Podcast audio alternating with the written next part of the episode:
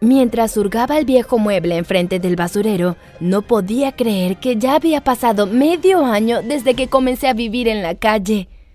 Antes de adelantarme a los acontecimientos, iré al principio. Créanme, no querrán perderse esta loca historia. A principios de año, mamá y yo decidimos que íbamos a comer más sano y hacer ejercicio. Mamá estaba a cargo de preparar las deliciosas meriendas y yo de las rutinas de ejercicio. Éramos la dupla perfecta. Así fue hasta que caí muy enferma y caí en coma en el hospital. Mientras estuve en coma podía escucharlo todo. Escuché cuando papá entró a la habitación, me tomó la mano y lloró. No te preocupes, esto terminará pronto. Escuché decir a mamá una tarde. Solo podía asumir que estaba al teléfono ya que no escuchaba a nadie más en la habitación. Lo sé, lo sé, solo está tomando más de lo esperado. Lo haré, te lo prometo. Otro día, un hombre visitó a mamá en el hospital. Parecían un poco frustrados mientras mamá susurraba. Sé que está demorando más de lo planeado, pero terminaré el trabajo. Cerca de mi segundo mes en el hospital, mis ojos se entreabrieron.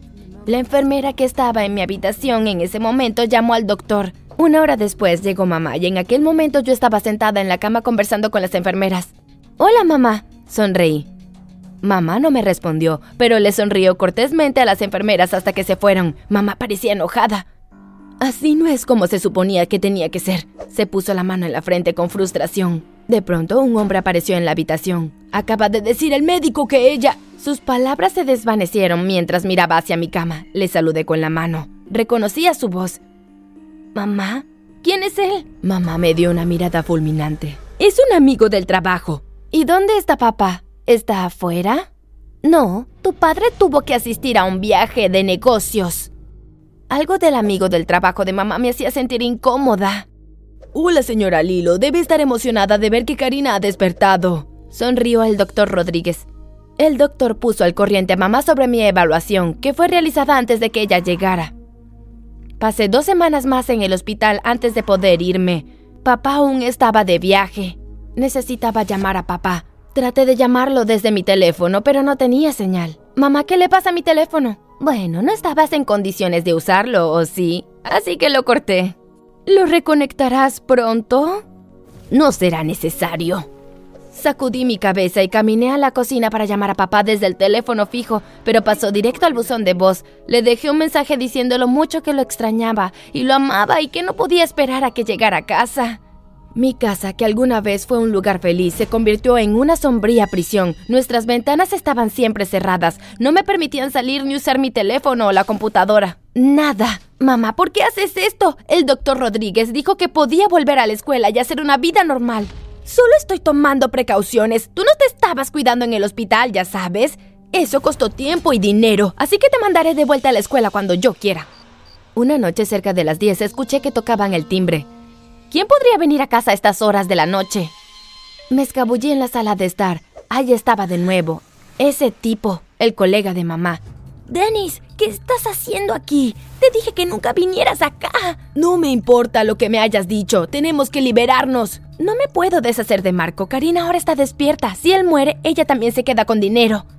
Lucas me tiene los ojos encima. Tenemos que actuar ahora. No quiero terminar hundiéndome como Sebastián. Mamá se quedó en silencio. Bueno, si no quieres lidiar con la pequeña mocosa, yo lo haré. Sabía que tenía que salir de allí. Retrocedí y estaba por darme la vuelta y volver a mi cuarto. Cuando azoté un florero de la estantería al lado de la que estaba parada, se hizo añicos en el piso. Mamá y Dennis miraron en mi dirección e inmediatamente corrieron hacia mí. Me eché a correr hasta mi cuarto y pude cerrar con llave antes de que mamá me atrapara. Salté por la ventana y corrí por la calle hasta que no pude correr más.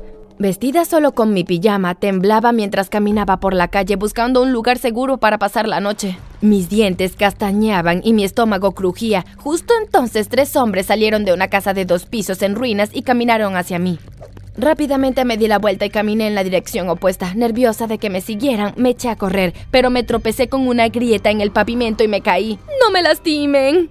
Me tapé la cara con las manos y cerré mis ojos con fuerza. Oye, dijo una dulce voz profunda. Queremos ayudarte. Te vimos deambulando por ahí. Supimos que necesitabas ayuda.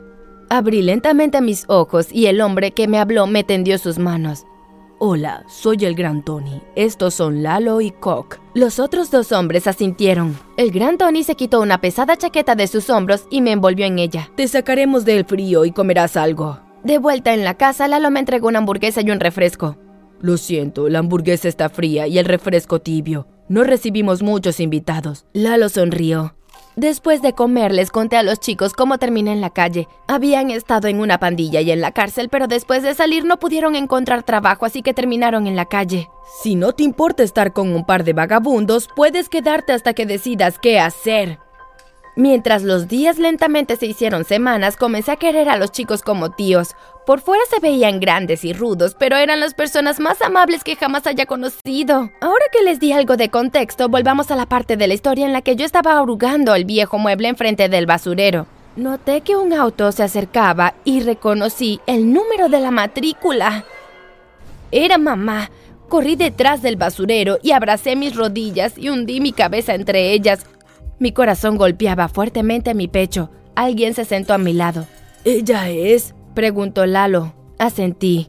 Sí, es ella. Ustedes saben qué hacer. Miré por arriba de mis rodillas y observé al gran Tony y a Cock seguir el auto de mamá. Apenas el auto desapareció, me volví hacia Lalo. ¿Podemos irnos a casa? Claro, vamos.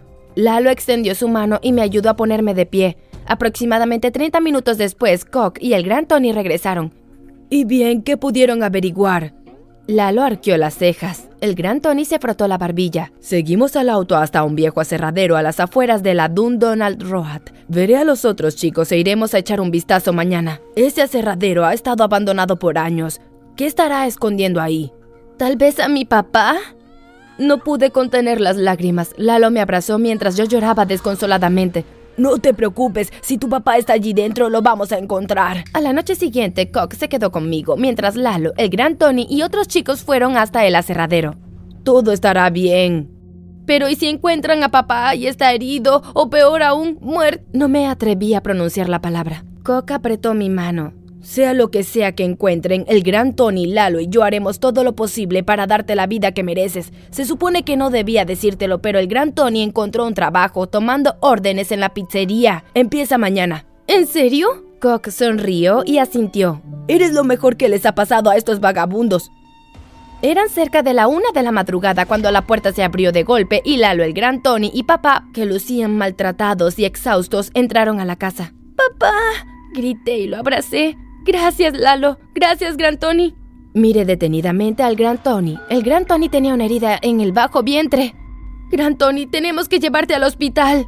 No tenemos tiempo. Tenemos que llevarlos a ti y a tu papá a un lugar seguro. De acuerdo, vamos. Tiré de la mano del Gran Tony, pero no se movió. Me quedaré y los ahuyentaré todo el tiempo que pueda. Te veo en un rato, sonrió el Gran Tony. Mis ojos se llenaron de lágrimas. Te quiero, Gran Tony. Lo abracé. Yo también te quiero. Me quedaré para ayudar. Lalo asintió mirando al gran Tony. Abracé a Lalo rápidamente. Tienen que irse. Papá y yo seguimos a Cock hasta un pozo detrás del edificio que conducía hasta los drenajes debajo del pavimento. Cock quitó la tapa y me metí en el agujero. Luego papá y luego Cock. Apenas había cerrado el pozo cuando se oyeron unas explosiones. Cook, ¿sabes cómo llegar a Cleaverwood?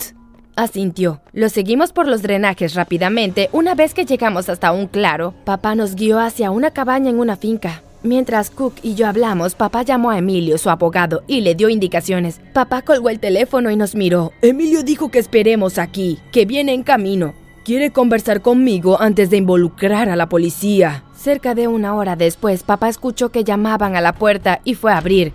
Hola, Emilio. Lo siento, David. Cállate. Escuché una tercera voz. Era Denis. Denis empujó a Emilio dentro de la habitación mientras entraba. Tu buen amigo firmó todo el papeleo necesario para quedarnos con tu finca, así que no te necesitamos. Papá se puso delante de mí. Esta será tu sepultura. ¿Quién de ustedes quiere morir? ¿Qué tal tú, grandulón? El hombre se acercó a Cook y posó el bate en su cara. Me tapé los oídos con las manos y cerré los ojos con fuerza. Escuché un fuerte golpe y grité. Abrí mis ojos y vi a un hombre en el piso, y detrás de él estaba Lalo. ¡Lalo! Mis ojos se iluminaron. Corrí hacia él y lo abracé. Papá llamó a la policía mientras Lalo le contaba a Cook lo que pasó en la casa. La policía llegó e interrogó a todos. Después, Lalo, Cook y yo nos abrazamos antes de seguir nuestros caminos por separado. Pocos días después, papá me contó que mamá tenía un problema de adicción al juego y le prometió que pararía, pero se fue metiendo más y más. La razón por la que él trabajaba tanto era para conseguir dinero y pagar las deudas de mamá. Supongo que creí que al ayudarla le estaba haciendo un favor, pero no era así. Supongo que mi seguro de vida era su última esperanza. Lamento haberte expuesto a todo eso. Lamento que hayas tenido que pasar por esto, papá. Creo que ambos podemos superarlo juntos. Escuchamos que llamaban a la puerta. Yo voy. Corrí hasta la puerta y la abrí. Lalo sostenía un ramo de flores. Para la bella señorita. Lalo guiñó un ojo. ¿Están listos? preguntó Lalo. Sí, estamos listos.